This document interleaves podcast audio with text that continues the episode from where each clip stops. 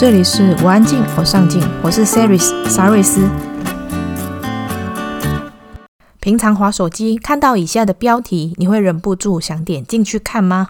第一个，十个影响你全家的健康行为。第三个，你一定做过。第二个，五个医生绝对不会告诉你的秘密。看完后，我都惊呆了。还是第三个。超过六万人已经发现全人类存亡的关键，真的把大家都吓傻了。这些标题被称作钓鱼式标题或者诱饵式标题，也就是所谓的标题党。他们会使用比较夸张的手法来吸引读者点击文章。为什么要这么做呢？因为只要有点击，他们的网站就有流量，就可以赚到钱钱哦。用这种比较耸动式的文章标题和靠流量赚钱的，都被称作为内容农场。很多人都会说这些文章是废文，你觉得呢？我们今天邀请了一位曾经在内容农场工作的前员工来爆料啊，不是啦，是分享，对，是来分享。废文女孩 Lily 过去在内容农场工作，每天被业绩追着跑，为了增加流量，她做了哪一些事情？他们又是用哪一些手法吸引读者点击文章的呢？最后，他为什么选择离开内容农场？认识 Lily 是在卡玛的音频线上课程平台。当然，我也抓紧了机会请教了一些关于录音的小技巧。他也分享了录制音频应该避免的犯错地方，以及录音时应该注意哪一些小细节。如果你想看更多关于这一集的内容，请在网址上输入。C e r y s 点 c o 斜线废文女孩，或者加入我们的脸书社团“我安静，我上镜”，就可以找到我们喽。你准备好了吗？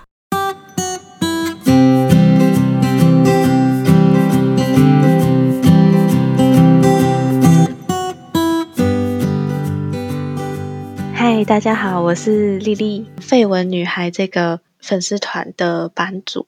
主要分享内容呢，就是在 Medium 上做写作，分享一些我的阅读经验，还有对生活，还有对一些工作的看法。这样可以吗？可以啊，可以。那你为什么会取名“废文女孩”呢？嗯，其实这件事情跟我一开始的工作有关系。就我毕业后第一份工作，我在一家内容农场做新闻编译。那写网络文章就是 PO 到 FB 之后，就常常会收到一些留言，然后他们也不见得会跟你说，哎，你文章哪里不好，或是我觉得哪里不对，他们可能就直接留言两个字“嗯、废文”这样。然后就其实一开始的时候还蛮受挫的，但有些时候我真的知道说，哎，我可能文章没什么内容，但有的时候又会觉得说，哎，我用心写了一篇文章，然后竟然居然被骂废文这样子。所以我就开始会常常去逛其他人的文章，或者是其他平台的文章。然后我发现，呃，不管是内容农场啊，或者是有在撰写深度文章的，比如说《女人迷》啊、商周啊、Cheers 杂志啊，或者都有可能会被骂废文这样子。然后我就开始觉得还蛮有趣的，就是毕竟你要检讨一篇文章很容易嘛，但是不想要被别人当废文。我创立这个粉丝团的目的是想说，我可以就是转贴各种被骂废文的文章，然后来想想看说，所以这样子的议题应该要怎么写，或者说对他们来说，粉丝更在乎的是什么样的事情，所以就创了一个叫做“废文女孩”的粉丝团。那你那时候在收集这种各种被骂废文的文章啊，你有没有统计出，就是哪一些类型的文章是比较常会被骂的？嗯，最最容易被骂，当然就是个人观点太重的，就是说，啊，明明世界上还有别种女人啊，或别种男人啊，你为什么要针对这样子的人？就是说，哦，台湾女生都怎样，嗯、或台湾男生都怎样？这种时候就很容易引起争议。呃，这就是社群操作还蛮有趣的地方，因为有些时候你就必须要找到一些争议点去对引发大家讨论，或是引发话题，嗯、对。所以，就有些时候就是要看作者本身是故意而为，还是说，哦，他、嗯、他就只是写了他的真心话，就被大家骂这样。嗯，那你自己会觉得这类型的文章是废文吗？我觉得，如果他有阐明出一个很蛮有说服力的例子，或者是论点的话，我就会觉得说，哎，这个观点虽然可能跟我是对立或者是不一样，但我可以去思考看看。但有些文章是我真的会觉得说，你也举不出什么例子，然后你也没有逻辑的话，我就会觉得也不能算废文，只是会觉得说，为什么你要写出这样子的东西那种感觉。这样讲好像有点坏，但是你去看的。对，那什么是内容农场？如果你用 Google 去搜寻，你会发现它有个定义是说，以取得网络流量为主要目的的网站，就是他们会用各种合法或非法的手段大量生产网络文章，然后借由大量的流量来赚取网络广告的收益。嗯。也就是说，今天这个文章，不管你是自己翻的，或是呃你是抄别人的，只要是你每天在生产这种很大量的文章发布，然后进而取得流量，进而取到赚取到金钱，那就是内容农场。那我有个问题，就是他们获得流量要怎么赚钱呢？呃，因为像很多网页，他们都会签 Google 的广告啊，或者是旁边有一些版位都有放广告，所以基本上就是你。那个页面的停留，就是有人点进来，然后有人停留的话，都可以收到那个广告的钱。嗯，所以就变成说，你那个页面的点击率或是观看数很重要。假设，嗯，一个经营部落格的人来说，他每天他都有日更，就是每天他都要产出文章，那这样子还算是内容农场吗？因为它这个定义其实也是还蛮模糊的嘛，就是大量生产文章，何何谓大量？对对。那我们那个时候的规模是一天要生产十到十五篇的文章，一天哦。但你对，所以你很难部落格部落格，你就算日更，也不是不可能一天写十篇嘛，嗯、对不对？对，就是废文的。如果还要这样做的话，对，对，所以。他的目的其实不是，因为你经营部落格的目的是你要好好经营你的个人品牌啊，嗯、或者是你有很很想要阐述的事情。嗯嗯、但内容农场不是，他的目的只是哦，我要发布文章，让你对，让你进来点点了，我就有钱。内容不是重点，他就不管你有没有学到东西，你你先进来再说，我先进来，那个你进来我就有钱收。对，所以里面如果只是哦，其实只是一篇笑话，或者是。嗯太大论述的东西，它只要标题够吸引你，你点进来，它的目的其实就已经达成了。而且我觉得更有趣的是，就是我们那个时候在公司工作，那我们公司自己坚称自己不是内容农场，都是这样啊。这个跟那个卖毒品的一样啊，卖毒品的人他也不会告诉你说他这个是残害年轻人，他只会告诉你说你做了这件事情你可以赚到很多钱。对啊，他就说他的说法是说。内容农场是非法取得文章，纯粹大量复制贴上的那种网站，嗯、他们才叫内容农场。因为我们其实很常就是发发现一个问题，嗯，就是我们写好的文章发布之后，没过多久就被别的网站直接复制贴上抄袭去用了。哈，复制你们的？对，直接复制我们的内容。哦。公司至少他会要求你说你要做到某种程度的改编或编写。嗯，呃，有些网站他们可能没有人在管这些东西，或者是说，嗯，可能直接就是网络用他们的软体直接去 copy 别人东西，直接在发布。有些时候我们会就是要求他们去下架。嗯，就是某某一个网站它一直都在复制我们东西，然后。公司就有请我们去收集，就是抄袭我们的东西的网址，嗯、他们统一再去跟那间公司做一下讨论，这样子。但其实我不太知道后续到底有没有成功。嗯嗯，说刚刚就是一天你们要写十到十五篇，那你们要怎么怎么去产出这个数量的文章？哦，对啊，早期不也不是早期，就是一开始进去的时候。就是说，是新闻编译嘛，嗯、所以我们都很努力的说，哎，那我们去多翻看一些外国的网站啊、文章啊，去找觉得有趣的、新奇的东西来做编写。时间速度实在是太慢了，因为你还要找文章，你找完文章还要把它英翻中，嗯、或者是其他语言翻中，嗯、很长都是看一些大陆网站，他们做一些某一个领域的评论啊，或者是他们有定期产出一些文章。我们就是拿微信啊，或者是其他方式取他取得他们的联络，希望可以跟他取得文章授权，然后就是只要他有文章，新的文章发布，我们就把它转贴到台湾这个网站这边。嗯、大部分的作者都还蛮友善的，就是他就说哦好啊，就是帮他做曝光嘛，他就会说他希望文章最下面就是要放原本的文章链接跟 QR code 或之类的。哦、对，其实这又产生了另外一个问题，就是因为我们其实这个作者的资料库是共享的。就比如说，我们这个组别有六个人，然后不是说我去开发这个作者，这个作者文章就都是给我用，嗯，是我开发完之后，我们这组人都可以使用它的内容。就是你们公司只要有一个人去开发这个作者，那你们要去引用他的文章，是你们全公司的人都可以这么做的。对，基本上是这样。因为我可能觉得说，哎，这篇文章很有趣，我同事也觉得说，哎，这篇文章很有趣。你们要打架吗？也没有打架，就是。我们会发布一样的内容，但是我们可能修不一样的标题出来。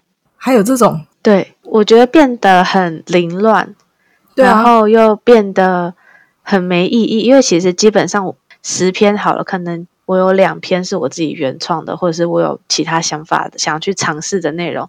嗯，然后其他八篇我都要，我都会去找那些，哦，我确定这篇一定会有流量。嗯，因为我我毕竟我的业绩是看流量嘛，我一定要有八成的把握，说我这八篇文章可以拿到流量，然后可能两三篇去做新的尝试，那那八篇一定会跟别人重复到。嗯，那怎么办？就没有怎么办？真的是看你的谁的标题跟首图选的比较好，因为有些时候明明是同样的文章，但我们发布的时间不一样，或是我们发布的粉丝团不一样，因为我们啊，对，我好像没有讲到。我们每个人除了每天写十篇文章，还要管十个粉丝团，一个人管十个，差不多，大概十个里面有五个会是共用的哦，然后有五个是自己要去，就是自己养的，嗯，所以其实事情也蛮多的，就是光是写文之外的事情也是可以蛮多的。这样子好像会对 SEO 不是很好诶，就是因为你们的内容基本上是相同，只是标题跟文章大图不一样，对。我们至少我们那个公司，我不太确定其他公司的做法，但是至少我们那个公司，它其实没有很管 SEO，它是它的主要流量来源不是你的 Google 搜寻或者是其他的地方搜寻，主要流量我们就是大量的 PO FB，然后 FB 就是触及到、嗯、这个就很危险啊，因为你 FB 只要那个它的演算法一变，啊你就死光光了，没错，对，所以其实我觉得。这件事情我也蛮在意的，就是有遇到有一段时间，就是 FB 演算法改变，嗯、然后他不想要让就是连接有这么大的，他不想导到外站去，他只是想要让你一直停留在 Facebook 上。对对对对，没错没错，所以我们的业绩当然就不可能像以前，因为。内容农场大赚钱的时候，应该是大概二零一二、二零一三左右，嗯嗯、大概再再往前推个三四年。嗯嗯、那个时候什么啊，十万人都惊呆了，什么那种，嗯嗯、那种很 很传统式的内容农场标题，然后他们赚了很多很多的钱，因为大家就真的会想要点进去，然后 FB 又提供他们一个很好的曝光管道。嗯嗯那等到我们那个时候进去，其实已经有点难了，因为很多演算法都已经改变了，嗯、而且会持续不断的改变。嗯嗯，你选的主题跟你投到什么样的粉丝团是还蛮有关联度的。其实这件事情就变成很浪费生命。嗯，我啦，对我来说，就就觉得很浪费生命，因为我复制一篇，我同事复制一篇，然后原本作者也可能发布在不同地方。网络上为什么需要充斥这么多一样的文章？就是。没有意义啊，真的是，而且有的时候，就比如说，嗯，比如说我跟同事都一样写这篇哈，一样是十三种日本人的奇怪发明，我可能下的是说，哦，第五个根本就是全男人都需要的，嗯，配备之类的，嗯，那可能他下的是说，哎，第三个是怎样怎样的，反正我们大家可能会抓的重点不一样，嗯，然后有些时候其实成效也会不太一样。我们每每一周有一天会开会，我们可能就会。针对这个来做一些讨论，他说：“哎，这边一样，为什么我的成效比较好，你的成效比较差？这样子。”那我问一个题外话哦，像他们这一些靠流量去赚钱的内容农场网站啊，他们要让别人点进去要停留多久才算是有赚到那个流量的广告费？其实公司没有特别针对这一件事情做说明。它只有很要求我们要达到就是流量的业绩这样子。然后我们那个时候的目标是日平均要十万，就是你的个人的点击数要达到十万。也就是说，我每天都有发布文章嘛，我可能今天我的文章总共触及量只有八万，那我可能隔天要更高一点，嗯、我整个月平均下来每天都有十万这样子。那那个点击是有点一次就算一个了吗？还是还要点进去会有停留的秒数才算一次？我觉得应该有秒数的限制，但是我不太确定精准来说是要停几秒，挂一些外挂程式去洗那个流量。但是我们公司那个网站没办法，就我有试图想挂过，然后发现没办法，因为工程师又把它 block 掉。对，有我知道有这个，有一些网站是可以让你停留个几秒的那一种。对对对对对，这种非法的东西我们就不在节目里面谈了。呃，而且那个时候，因为我对其他间内容农场也蛮好奇的，所以我就大概去看了一下。别人的东西，然后或者是他们怎么运作。那我觉得有一间很特别，有一间我就不讲名字，反正就是那一间他们是，你私下再告诉我，没关系。好，就像我们的话是真的就是一间公司，然后你进去办公室里面写作。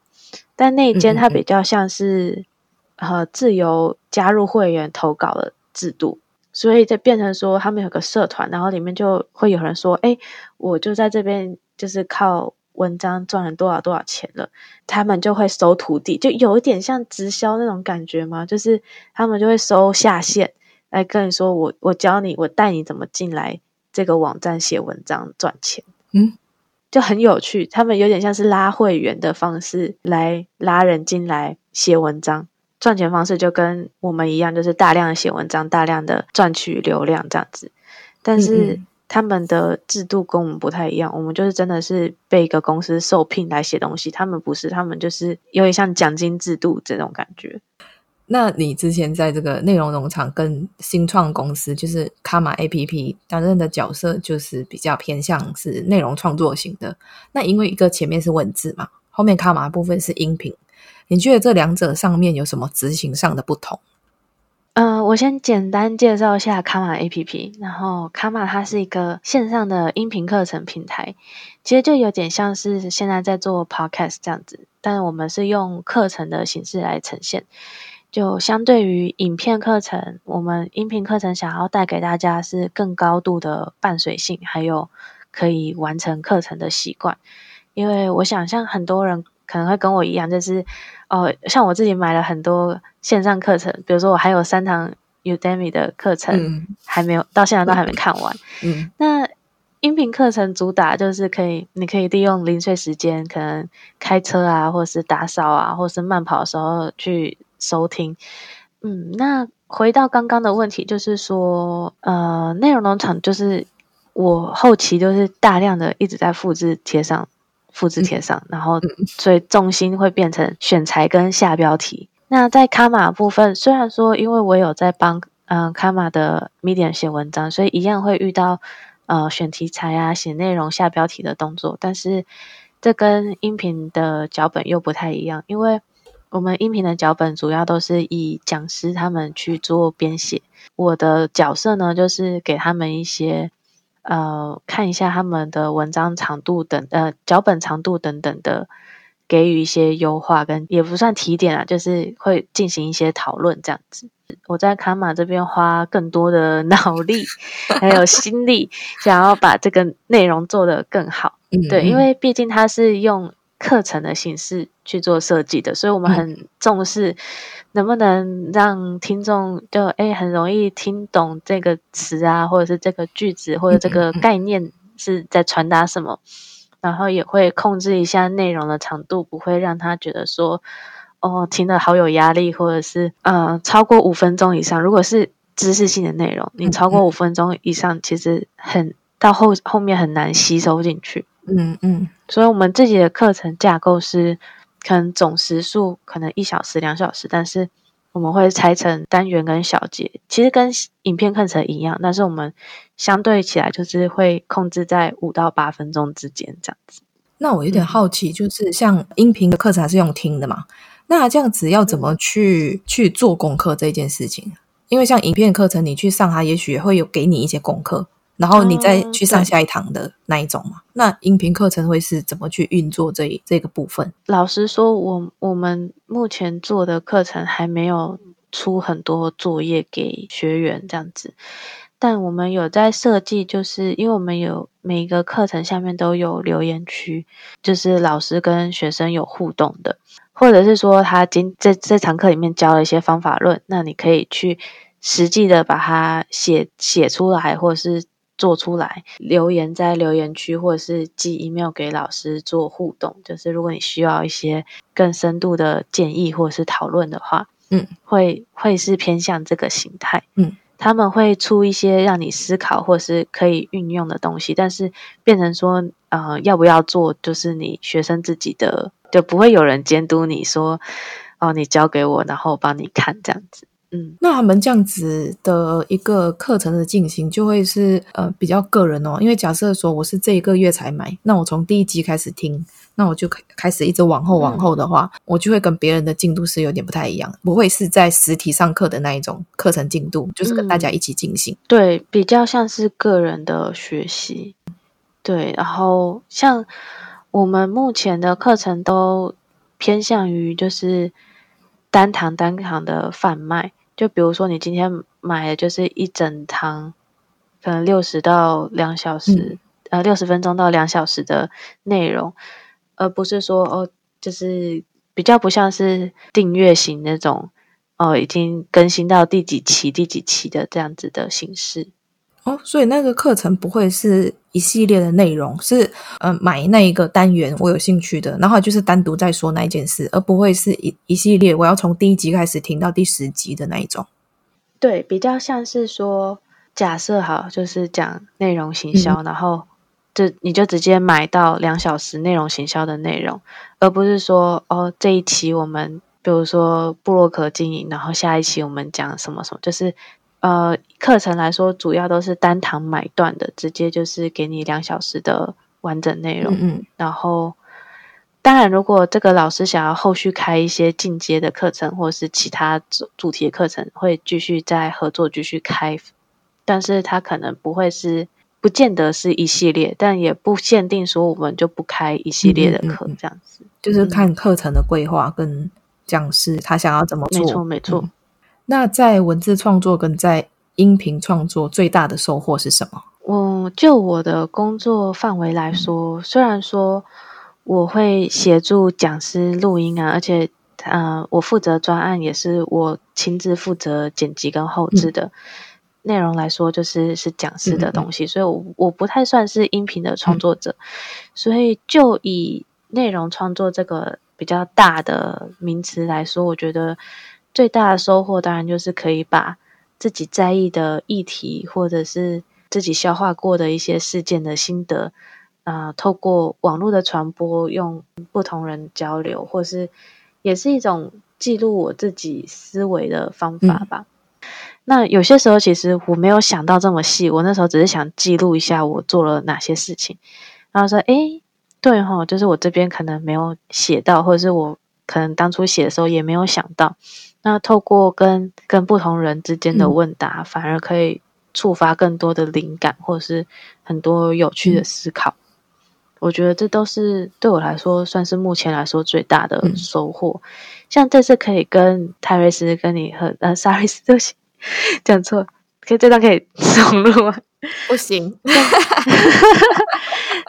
没关系啊，你继续说。像这次可以跟，像这次可以跟萨瑞斯合作，也是因为我在 Medium 上面有写作嘛，嗯、有得到一些。我是被你的文字吸引的，谢谢。呃，自己的名字会被人家记住，这记住这一点，我觉得还蛮荣幸的。嗯、就是我们卡玛有一年。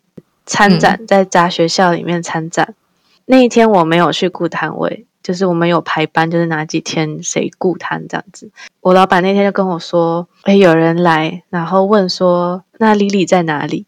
就觉得哈，居然会有人就是看了 media 的文章之后，想要知道就是 Lily 在哪里这样。然后也常常因为我用我的名字就是发布啊，或者是转贴卡玛文章到不同的社团里面，所以就也也有人以为就是我其实是卡玛的创办人什么之类的。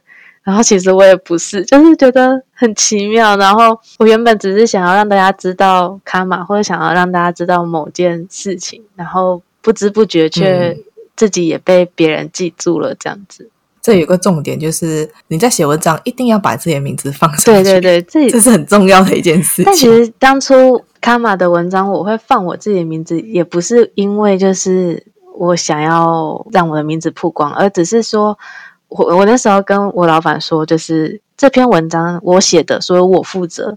嗯，就是如果出了什么问题，找我这种感觉。嗯、哦。对对对，之前在文章里面你提到说，文章的内容跟口语的脚本不太一样，因为你要兼顾好发音跟口语化这一块。那你觉得这两者要怎么平衡？有什么技巧可以做到？卡玛自己本身跟讲师确认合作之后，我们会给他一个讲师的手册，那里面我们有写一些建议，比如说口语化，就是尽量少用一些一般。跟朋友聊天的时候不会用到的生词或是成语，比如说有些专有名词啊，或是概念，它本身就是这样子的词，但是很难马上听懂的话，你可能就需要后面多用一两句话来解释这是什么。比如说我要我在讲生物，然后讲个红蚁之类的，比如说我突然间蹦出来这个词，大家可能不知道说哈，你想想在讲什么？嗯。那你可能就要说哦，是红色的红，蚂蚁的蚁，嗯，哦，你就会马上知道说哦，你大概会有个画面，有个想象，知道说你现在要开始讲蚂蚁了，嗯嗯嗯，对。所以很多时候，你书面上可以用眼睛阅读，马上能理解；用听的时候，不确不一定马上就听得懂。嗯嗯，你这个词要讲什么？因为讲话是不断进行的嘛。如果你让读者想了一下，然后再回来继续接你的东西，他不见得吸收会。很有效率，嗯嗯嗯嗯，所以啊，有些成语我们也会，就是书面上很好理解，然后讲的时候其实很拗口，或者是说平常我跟朋友聊天根本用不到的词，我们会尽量避免使用。发音的部分的话，如果一个句子太长，或者是一个句子里面有太多之、之、思之类的音，就很容易大舌头。或者是录音的时候，就是很 很不通顺，就怎么样，就是很 K 这样。嗯，所以这个时候就建议要换句话说，或者是说把一些字词啊替换掉。所以最好的一个方法就是你写完你要录音啊，或者是你想要录影啊，我觉得录影应该也是一样，你就先开口念念看，你这段文字到底是不是很能够通顺的讲出来。嗯，或者是有些人他虽然写了，他可以直接。一边看的时候，一边脑中变成口语化，但有些人不行，有些人可能就是他就是想要照着字句来念嘛。嗯嗯。那你在写脚本的时候，就尽量就像你讲话那样子的呃方式去撰写。句子太长的时候，我自己在检视讲师的脚本的时候，我会偷偷的帮他做很多的逗点啊，或者是顿点的标标点符号，没有办法换气，然后突然间讲话啊讲讲讲，然后就 那个大换气，然 后就。剪辑的时候就会很很很不通顺，而且而且大换气有个很大的问题，就是你换气的声音，当然当然就是剪掉就好了嘛。对对对，但是你换气之前跟之后的语气很容易不连贯哦，所以你就算把那个换气剪掉，你会突然间啊，为什么他前面的语调是这样，后面又变了？因为每个人讲话的步骤或者是也不是步骤，就是那个习惯跟速度不一样，那你自己可能要去调。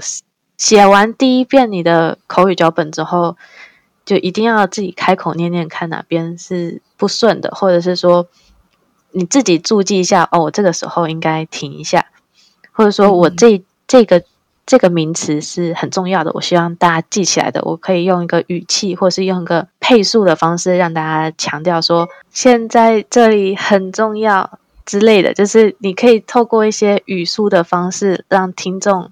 知道说哪边是重点，哪边是你现在正在只是解释跟阐述，嗯，所以其实只要他自己就是念起来是顺的，就 OK 了。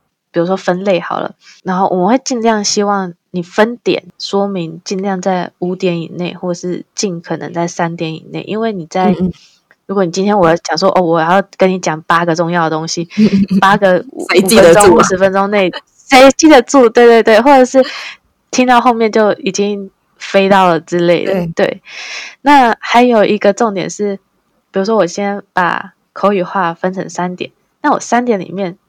就是我层层堆叠，我三点里面说，哎，注意哦，这一点里面还有两个小重点，这个也是非常会让人家 confuse 的地方。就我们会尽量，呃，如果讲师有嗯类似的部分，就是会让人觉得说，哎，好像又一层又一层，然后一层又一层的话，我们会尽量把它拆解开来，会用不同的方式去做编排，让整个内容更容易用听的吸收。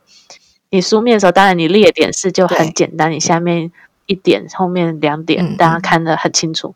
在听的时候，可能就会有一点复杂，说：“哎，刚刚不是讲了两点，怎么现在又有两点？然后到底现在走到哪里了？”三年跟三年的概念。对，没错，没错。那你有没有试过那个讲师曾经摔脚本？他说：“我平常是在讲话。”哦，没有啦。我们我们脚本通常前面都。会有大概两三次的来回的沟通，所以要甩那时候就甩了，不会等到要录的时候再甩。也不是说生气，就是说他觉得哦，我我还有其他的工作，我还有其他的时间安排，我没有办法花太多时间在脚本上，嗯、然后导致这个专案后来就先收掉了。那如果以制作 Podcast 来说，你觉得有哪一些是那个细节是需要注意的？比如说说话的速度啊、背景音乐等等的。我先讲一个个人观点，我觉得这不见得是呃大家都这样想。音频内容非常吃重讲者的个人魅力。就比如说今天这个人的声音，我就是就是不太听不太下去。那不然不管他的内容有多好。我可能都很难去听完，或者是长期的收听。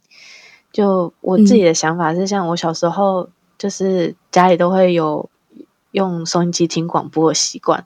嗯，那有些时候听到几个我不太喜欢的主持人，不不见得是他内容的问题，是可能他讲话方式啊，或者是他的声音啊，我就是没办法听，我就会转台。嗯，所以我觉得这个对于 Podcast 来说，我自己觉得蛮重要的啊。如果说呃。最基础的，比如说收音啊，那些当然不不要有杂音、回音之类的，那是很基础的东西。但是第二个来来说，就是这个人的讲话声音，我我可能就是 这很个人，就是我就是听不下去。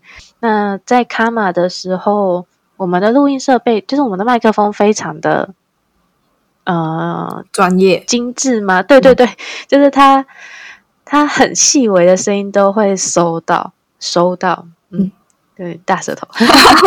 然后我们录音设备就还有，嗯、呃，架一个防喷麦罩，它就是一个小小的网子在麦克风前面，嗯，然后以防说讲者有些气音啊，或者是破音啊，会有太多的气流的声音被收进去，比如说“泼”这个音，比如说跑步，嗯，泡面，就如果我很用力的念“泼”这个声音的时候，就很多气流会。跑过去那个麦克风，就有点爆音。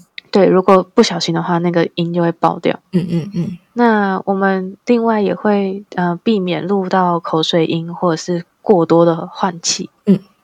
那换气其实还蛮简单，因为有些时候是在很正常的地方换气，你就觉得太大声，你就把它稍微修一下就好了。嗯。但口水音这个这个人怎么讲话很有关系。因为像我自己也有在卡玛录音室自己录过声音来做练习，那我觉得我的口水声音就 蛮多的，嗯，对对。一开始我也跟跟你讲到说，哦，我很害怕我录这个 podcast，结果很多那种 口水流动的声音会很尴尬。但我知道我刚刚有有吞口水，就是我都会刻意就是希望啊、呃，比如说讲完这句话的时候再吞口水，或者是讲完这句话的时候。停下来，再咳嗽啊、换气啊，或是嗯、呃、喝水啊，这种动作，就是如果你一般聊天跟朋友聊天，你就是啊很自然的讲话，但是你不会注意到这么多小东西。但是录音，如果有时候真的你的设备很好，或者是说你的环境很安静的时候，它真的会录到很多很细很细的声音。那有些会有些会造成困扰，就比如说我这样嘴巴。在动的这种声音，有味，对，会有，对不对？有，就是很尴尬。就是如果太多的话，真的会毕竟大家可能收听的时候是戴耳机啊，戴什么？对对，就会觉得说，就是就会听到你口腔的声音。有两种方式可以避免口水声音，那一个就是开录之前，可能你要先喝口水，因为你口腔如果太干燥，你开始分泌很多口水的时候，就会有那个水流动的声音。嗯嗯嗯。那第二个可能就是你的讲稿需要分段来录。比如说，我今天写了个九百字的讲稿，如果你一次要把它录完，你后面嘴巴一定开始干了，或者是说，就是讲话开始变得很自然，很自然的时候，就是嘴巴就可能会有一些动作啊、水的声音，你自己不会有察觉到。嗯嗯嗯。所以这跟讲者的口才完全没有关系，因为你可以一直滔滔不绝的讲，呃，说话习惯平常是不太会注意得到的。那另外还有一个重点就是，你讲者的声音不要忽大忽小声啊，或者是说你呃有一定的呃声音的音量嘛，那你后后面要搭上一些音效或者是背景音乐的时候，你要保持这两个东西的声音平衡稳定性。嗯、突然间我这边想做个效果，插入个音效，你听起来觉得很顺哦，对，它就是这边进来很很 OK，你却没有去。听说真的要戴上耳机去听，说它进来的时候那个音量，它本身那个音档可能跟你自己录音的音档不太一致的。他一进来就会叮，好大声，然后这大家本来一开始说哦，我听这个人讲话用五十趴音量是很 OK 的，但是你没有想到说那个音效它原声原本就很大声了，然后一进来大家就耳朵就。很不舒服这样子。那最后一点还想要跟大家讲的是，就是大家讲话很习惯会在句子的第一个字特别的用力。就比如说，今天为什么要谈论这个话题呢？然后大家就说：“哦，金这个字好大声。”但是后面为什么要谈论这个话题呢？又变得你原本的音量就很小声，这样子会在后置剪辑上非常的麻烦。因为你就要细调这些声音，达到每一段落讲话的声音是一样大声。嗯、对，所以就就要尽量避免，或或者是有些讲者他在课程里面的设计有呃规划一些小剧场啊，嗯、或者是对话的内容。但我觉得这个很好，因为你就可以给听众一个画面感。嗯嗯嗯，但是很长也会有音量不平衡的问题，比如说我今天在。假设一个妈妈正在跟老师讲话，她又在给老师一些回馈。她说：“天哪，老师，我们家的孩子竟然吃红萝卜了耶！”那个天哪，那个突然间飙高音，很多时候我这录的时候就是整个就是爆音，嗯、就是那个 讲者突然间太兴奋了，然后就就爆音了。嗯、后面那个句子突然间显得很小声，嗯、对，因为你在演戏，当然是日常生活中、嗯、可能大家真的就是这样讲话，但是在做一个 podcast 或者做一个，尤其是课程的时候，你不能让大家觉得说怎么你忽远忽近、忽大忽小声的这种情况。嗯。对你有兴趣的朋友，可以在哪一些平台追踪你呢？如果你在 FB 或是 Medium 上呃做搜寻的话，可以打“绯闻女孩”，就可以找到我的呃相关的文章，还有呃我的粉丝团这样子。但我觉得，如果对内容有兴趣，可以直接在 Medium 上搜寻。对，因为粉丝团可能它稍微比较杂一点，就可能会把一些日常生活的分享也在 粉丝团里面做发布。没错。那最后一个问题，对你来说，什么是上进心？我觉得上进心就是，呃，你透过自己反复思考如何自我成长，然后并且付诸行动。毕竟，如果你只是想没有做的话，那我觉得就不会有成长。那就我觉得这就称不上上进心。你只是停留在想的阶段，你可能就是说难听点，可能就是白日梦。嗯嗯。那如果你真的去做了，然后你去做一些改变，然后或是去反思的话，嗯、我觉得这个就叫做上进心。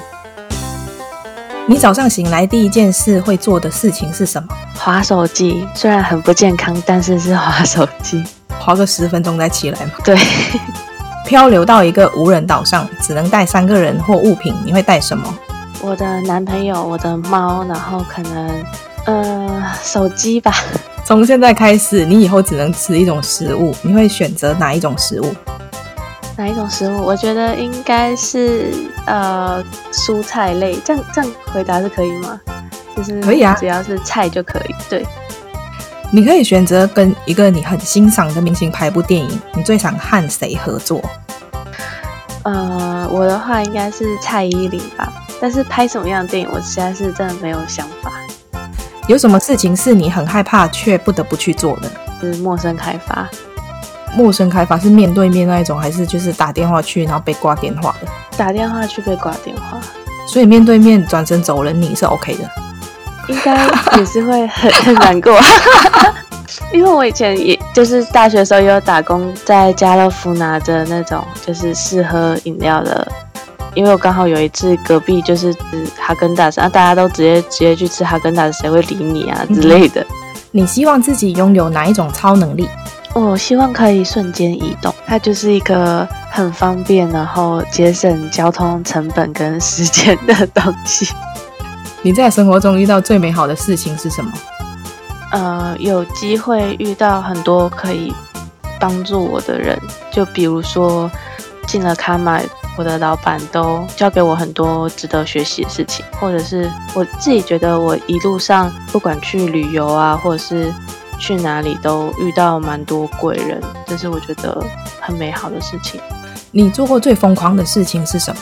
我毕业之后跟我的大学同学三个女生一起去印度自由行，大概二十三天。嗯，但我们去的时间又是一个很疯狂的时间，我们是七月暑假去，就是毕业之后就去。嗯，然后七月就是印度整个就是最热的时候，还有又是他们的雨季，所以。很多时候会突然间遇到下暴下暴雨之类的。那有什么事情是你一直很想做却没有机会实现的？哦，我一直很想要环岛。我之前只有台北到高雄这样，就还没有整个再从另外一边绕回来台北这样。我那个时候其实是参加一个我在旅行的一个团体的活动，那个活动叫做火车大富翁。你要每进行一次移动的时候，你就要甩骰子。我甩到三，那我就是从台北往南走三个火车站。嗯，因为有些火车站真的很小嘛，你平常不太会注意到，或是也没有听过。嗯、那当然有些时候没东西，就是 就是再继续塞，然后往下走。但是呃，有些地方还蛮让我意外的，觉得蛮有趣的。有什么事情是你无法忍受的？人前人后不同样。就是可能他在你面前讲一套话，然后背地里做另一套，或是对别人说另一套话。你宁可让全世界的人认为你很有才华，还是长得很好看？哎，我觉得应该是有才华吧，因为我自己很敬佩那些我觉得很有才华的人。目前为止，影响你最深的人是谁？我觉得还是我的父母。嗯，五年后，你希望成为什么样的人？哦，这题好难。我觉得我希望可以，嗯，变成一个。更独立处理的事情，处理的更圆滑的一个人。你希望拥有更多的时间还是金钱？嗯，时间吧，因为很多时候觉得事情想做的事情永远都做不完。你希望在生活中有一个倒带的按钮，还是一个暂停的按钮？暂停的按钮，因为这样就有更多的时间，一直停到不想把它再按 play 是吗？对对对，想说哎，暂停一下，我可以先把这件事情处理完，时间再继续走，这样。如果有一天在走在路上，你看到你讨厌的人迎面而来，在没有选择的情况下，你必须要跟对方就是面对面，那你要怎么做？官方礼貌性的点个头，然后走掉吧。你觉得没有人出席婚礼比较悲惨，还是没人出席葬礼比较悲惨？哇，呃，应该是葬礼吧。所以你的婚礼没有人来，你 OK 哦？也当然是不 OK 啊，但是 如果真的要比较起来的话，宁可一个人困在无人岛上，还是和讨厌的人被困在电梯里？我觉得一个人困在孤岛上。你宁可出席一个完全不感兴趣的音乐会，还是主题很无聊的讲座？我觉得应该是不感兴趣的音乐会。你宁可先听好消息还是坏消息？我觉得应该是坏消息。如果你有和动物沟通的能力，你想和什么动物说话？我会想跟我的猫咪说话。如果可以回到过去跟自己说一句话，你最想回到几岁的自己？高三、高二或高三的时候吧，是别人念书的方式或者是做事情的方式跟你不一样也没有关系。我那时候不知道为什么还蛮执着在一些这种地方，就是不是吃冰淇淋的时候，你为什么跑去吃冰淇淋？对对对对对，就是明明我们现在在图书馆读的好好，你突然间就说，哎，我要出去吃个冰淇淋，然后可能就消失个二三十分钟这样，我就会觉得到底在干嘛？那你最喜欢别人称赞你的一句话？我嗯，应该是说收到呃读者留言说，就是你这个文章觉得很受用，或者是就是很很谢谢你写的这篇文章之类的这种。如果你可以在生活里消除一件事情之后，你再也不需要做这件事，那会是什么？扫地吧。那你去买个扫地机器人就好了。哦，也是哈、哦。就是我可以不用花心力跟金钱就可以解决了。对啊，那你给它充电就可以了。也是。如果你必须和某个人戴上手铐生活一个月，那会是谁？不可以说你男朋友。就是可能是我国中的最好的朋友这样。如果你可以瞬间到达世界上任何一个地方，你最想去哪里？我还蛮想现在就可以到德国看我的一个朋友。如果可以变成透明人一天，你想做什么？银行后面的办公室啊，或是银行金库之类的，就会想去看看那种平常没有机会看的内幕吗？就是硬不给你看，你硬要看就对。对对对对对。如果要你跨出舒适圈，你会做什么事情？我觉得像拍影片这种事情，应该是蛮跨出我的舒适圈。就是因为我习惯都是用文章来做内容分享。如果你可以立即成为某个领域的专家。你想成为哪一个领域的专家呢？就是动物行为学的领域的专家。如果只剩一个月的时间，你最想做什么？一直陪在家人朋友身边吧。如果你可以成立一个慈善机构，你希望可以帮助哪一些人？受到暴力的人，他们可以得到寻求帮助还有支持的地方。你最讨厌别人说的一句话？以前是以前，现在是现在。这句话没什么问题啊，不然以前是现在吗？不是，就是吓我。比如说，就是可能以前做过某一套事情，那我依序的这个逻辑，想要在做一样的事情的时候啊，我知道了，你就是那一种觉得说，你看到别人这样做的时候，当某个时刻他改变了他自己的做法，你就会想说，为什么你突然改变？对，所以当他们说以前是以前，现在是现在的时候，你就会想说，为什么说变就变？对对对，我很讨厌那样，然后就会觉得你怎么可以行为不一致，或者是 为什么以前这样做，现在就不能这样做，这种感觉。听说上镜的人都在听，我安静，我上镜。你喜欢这一集的内容吗？如果你喜欢我们今天的内容，请在 Apple Podcast 上面给我们五颗星，或者留言告诉我你的想法。订阅、打星、分享的人一生平安。那我们下次见喽，拜拜。